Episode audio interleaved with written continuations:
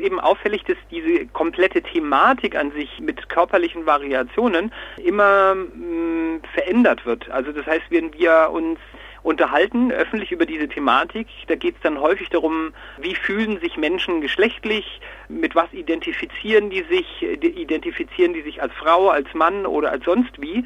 Und das Problem an der Sache ist, was, über was wir uns eigentlich noch gar nicht unterhalten haben, ist ähm, über die Frage, ob das überhaupt stimmt. Das war die Hauptaussage unseres Menschenrechtsberichtes, ähm, dass wir diese Gender-Identität, die erfunden wurde von einem Mediziner in den 60er Jahren, als Konzept kritisieren, weil damit dann ähm, auch unter anderem Macht ausgeübt werden kann. Also wenn ich beispielsweise sage, ähm, es kommt ein Mädchen auf die Welt und dieses, dieses Mädchen hat eben äh, körperliche Merkmale, die nicht so sehr der Norm entsprechen, ähm, dass dann hinterher gesagt werden kann, ja, wir sehen ja die Genitalien, die Genitalien äh, werden dann gleichgesetzt mit dem Geschlecht des Menschen und dann wird später gesagt, das ist, äh, wenn dieser Mensch sich zu sich selber äußert geschlechtlich, wäre dann ein Junge, der sich als Mädchen identifiziert oder als Mädchen fühlt und das wird erklärt mit einer Identifizierung mit dem sozialen Geschlecht, also mit Gender. Und wir haben das kritisiert, weil wir gesagt haben, ähm, das klingt zwar erstmal toll, wenn wir von Geschlechtsidentität sprechen, ist aber eigentlich eher ein Mittel, um nicht anerkennen zu können, dass Menschen durchaus körperliche Variationen haben können. Und das ist der, der Hauptkritikpunkt an der Berichterstattung, weil es darum eigentlich nie geht. Also wenn Sie sich umgucken, es geht eigentlich nie um die Frage der körperlichen Variationen, sondern es geht immer um so eine Art stereotype Vorstellung von Geschlecht die dann äh, sehr, sehr stark an Körper festgemacht wird, also an bestimmten körperlichen Merkmalen festgemacht wird sogar und da dann eben Frauen mit vermännlichten Körpermerkmalen keine Frauen sein sollen im öffentlichen Diskurs. Das fehlt komplett, also die Beschäftigung damit. In den letzten Jahren haben sich in vielen linken und antisexistischen Gruppen die Buchstaben T für Trans und den Stern für weitere Gender-Identitäten etabliert. Warum sagen Sie dann, dass transsexuelle Menschen durch die Benutzung von Begriffen wie Transpersonen, Transgender und Transstern unsichtbar gemacht werden? Naja, es sind weniger die Begriffe, sondern vielmehr, was hinter diesen Begriffen an Idee steht. Also wenn ich von Identitäten spreche, dann sind Identitäten ja immer etwas Konstruiertes. Also ich mag mal einen Vergleich aufmachen, wenn ich mich auf der Welt umschaue, dann fällt plötzlich auf, da gibt es so jemand wie Trump in den Vereinigten Staaten, der Präsident geworden ist aufgrund eines sehr, sehr identitären Programms, der ganz klar in einem Land lebt, in dem Menschen äh, immer noch ähm, sagen können, äh, da gibt es die Weißen, da gibt es die Schwarzen, da gibt es die Latinos, da gibt es diese und jene, also alles ganz viele verschiedene Identitäten, also etwas, was eigentlich noch nie so hinterfragt wurde äh, in manchen äh, Gesellschaften, bei uns vielleicht ein bisschen bisschen mehr als in den Vereinigten Staaten aufgrund unserer eigenen Geschichte, in der im Prinzip auch solche identitären Weltbilder mal existiert haben.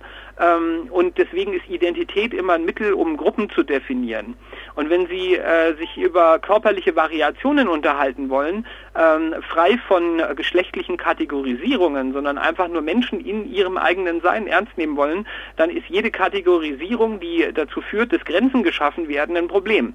Und ähm, wenn ich von Transidentitäten spreche, dann müsste ich fragen, ja Moment mal, also da wird gesprochen von Transidentitäten, es wird gesprochen von Intergeschlechtern und von Transgeschlechtern und dann wird von den angeblichen cis-geschlechtlichen Menschen gesprochen. Das heißt, da werden Kategorien geschaffen, die in der Realität so gar nicht existieren, weil Geschlecht eben diese Grenzen eigentlich, wenn man genau hinguckt, überhaupt nicht hat.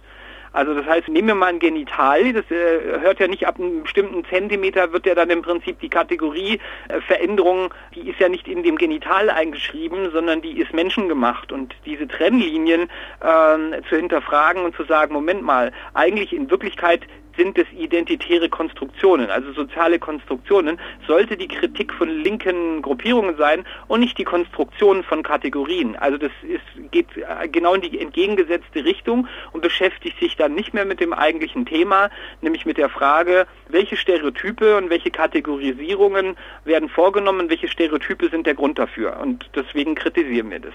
Sie haben eben äh, die Parallele gezogen zwischen geschlechtsidentitären Begriffen und den Rechts Rechtspopulismus in äh, den USA oder in Europa. Ist es nicht ein bisschen überzogen, ähm, wenn man berücksichtigt, dass oft diese Gruppen, die sie als geschlechtsidentitär äh, bezeichnen, sich eigentlich für äh, die Rechte von ähm, allen Menschen einsetzen? Naja, das ist die Frage. Also als Mensch bin ich jetzt mal ganz ehrlich, bin sehr phänomenologisch veranlagt.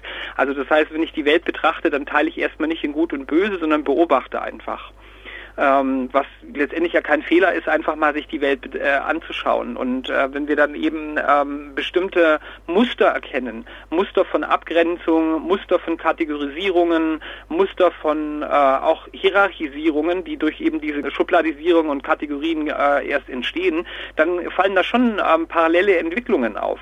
Natürlich können wir sagen, okay, es sieht jetzt so aus, als ob diejenigen, die sich äh, sozusagen für die äh, Vielfalt der Geschlechtsidentitäten einsetzen, dass das letztendlich was anderes ist als die andere Seite, die dann sagt, irgendwie wir äh, definieren äh, sozusagen die Welt genau umgekehrt und teilen die in andere Kategorien ein. Aber das Interessante ist, dass sich das sehr, sehr gut zu äh, entsprechen scheint. Also dass wir sozusagen so etwas haben wie ein äh, ein Ping-Pong-Spiel von ähnlichen Mustern.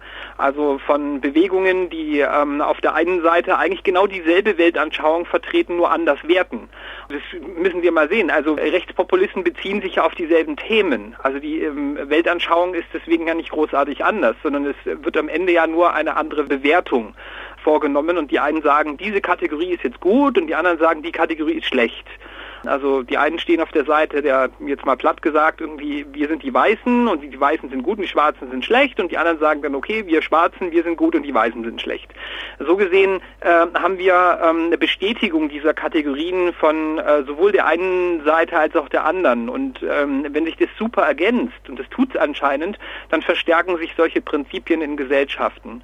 Und deswegen äh, wäre eigentlich an der Zeit, äh, mal hin zu hinterfragen, also ähm, vor allem wenn es um Menschenrechte geht, die ja eben solche Kategorien nicht kennen, und wir sind ja, also Atme ist ja ein Menschenrechtsverein, die Aktion Transsexualität und Menschenrecht, dann geht es darum zu fragen, Moment, wie kommen wir mal ein Stückchen weiter? Also wie, wie schaffen wir in der Betrachtung des Individuums ein Stück weiterzukommen und diese Kategorien wieder aufzulösen. Und Emanzipation bedeutet eben nicht, äh, Kategorien zu erzeugen, sondern die Kategorien zu hinterfragen und äh, nach Möglichkeit äh, dazu zu kommen, dass das Individuum und der einzelne Mensch ähm, gleiche Rechte hat, wie andere Menschen auch. Aber Frauen haben mehr Rechte bekommen, zum Beispiel, als sich feministische Bewegungen gebildet haben, die für die Gleichberechtigung gekämpft haben. Dasselbe gilt auch für homosexuelle Menschen. Wo sehen Sie also diesen Widerspruch zwischen diesen geschlechtsidentitären Gruppen und der Verteidigung von, von gleichen Rechten für jeder Mensch, die sie fordern? Ich glaube persönlich, und da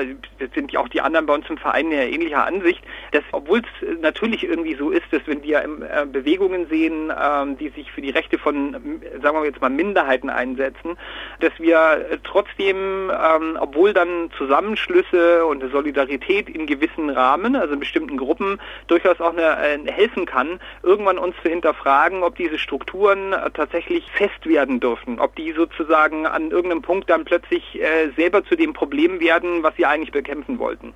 Und ich glaube, dass wir da an diesem Punkt sind gesellschaftlich. Also wenn wir uns auf der Welt umschauen ähm, und bestimmte Entwicklungen beobachten, haben wir sowas ähnliches. Also dass im Prinzip diese Weiterentwicklung von, von Menschsein eigentlich äh, an vielen Stellen gar nicht mehr unbedingt möglich ist. Also dass kein Diskurs geführt werden kann, beispielsweise über körperliche Variationen, ohne dass Menschen, die diese Variationen mitbringen, gleich als Erklärung bekommen, ja, ja, du fühlst dich so, das ist halt deine Identität. Der Diskurs findet nicht statt und äh, ich kann auch nur beobachten und äh, wenn ich feststelle, aha, okay, äh, da, das, das funktioniert gerade nicht, dann sind wir anscheinend an irgendeinem Punkt, an dem ähm, bestimmte ähm, grundsätzliche Haltungen hinterfragt werden sollten und ähm, auch Strukturen hinterfragt werden sollten. Sonst kommen wir da nicht weiter. Also ich, ich kann das nachvollziehen. Natürlich tun sich Menschen zusammen, also eine homosexuellen Bewegung, eine Frauenrechtsbewegung, das ist alles schön und gut, aber letztendlich, wenn wenn irgendwann der Punkt kommt, an dem dann ein guter Zusammenschluss auf Basis der gemeinsamen äh, inhaltlichen Idee, die dahinter stand, irgendwann zu einer Institution wird, äh, dann wird es schwierig. Sie unterstellen den Menschen und Gruppen, die geschlechtsidentitäre Begriffe wie Transstern benutzen, die Absicht, dass sie damit transsexuelle Menschen unsichtbar machen wollen. Äh, wo sehen Sie Belege für eine solche Unterstellung? Ähm, nee, also so kann man das, kann ich das nicht stehen lassen. Ich glaube nicht, dass ähm, Menschen, die diese Begriffe verwenden, das absichtlich machen. Es ist nur die Erfahrung, dass es häufig vorkommt, dass Menschen, die unter anderem diesen Überbegriff verwenden äh, und für sich auch sagen, es braucht diesen Überbegriff, das ist ja schon mal auch die große Frage, brauchen wir überhaupt Überbegriffe? Aber gut, ähm, die diesen Überbegriff verwenden, die in vielen Texten dann darauf hinweisen, dass mit diesem Begriff Transstern gemeint ist die Vielzahl der Geschlechtsidentitäten, um sozusagen die Bandbreite aller möglichen äh, verschiedenen Transidentitäten abzudecken. Jetzt ist es aber ein Problem. Es gibt Menschen, die Identität kritisieren und die aber trotzdem über ihr Lebensthema sprechen wollen. Beispielsweise, wenn sie zum Arzt gehen und sagen, ich möchte gerne Hormone oder die zu einem anderen Arzt gehen und sagen, bitte, ich hätte gerne eine Operation an meinem Körper. Und da ist die Frage, ob ich jedes Mal, wenn ich einfach nur ganz normale Bedürfnisse, also was ist normale, aber Bedürfnisse habe, die sehr, sehr konkret äh, sind, ob ich dann möchte, dass mein Gegenüber mir antwortet, naja, als was identifizieren Sie sich denn? Und wer zwang, sich mit irgendetwas zu identifizieren, steckt im Prinzip an der Beschreibung des Begriffs Transstern häufig äh, drin, weil dieser Stern so erklärt wird, dass es eben die Vielzahl der Identitäten sei.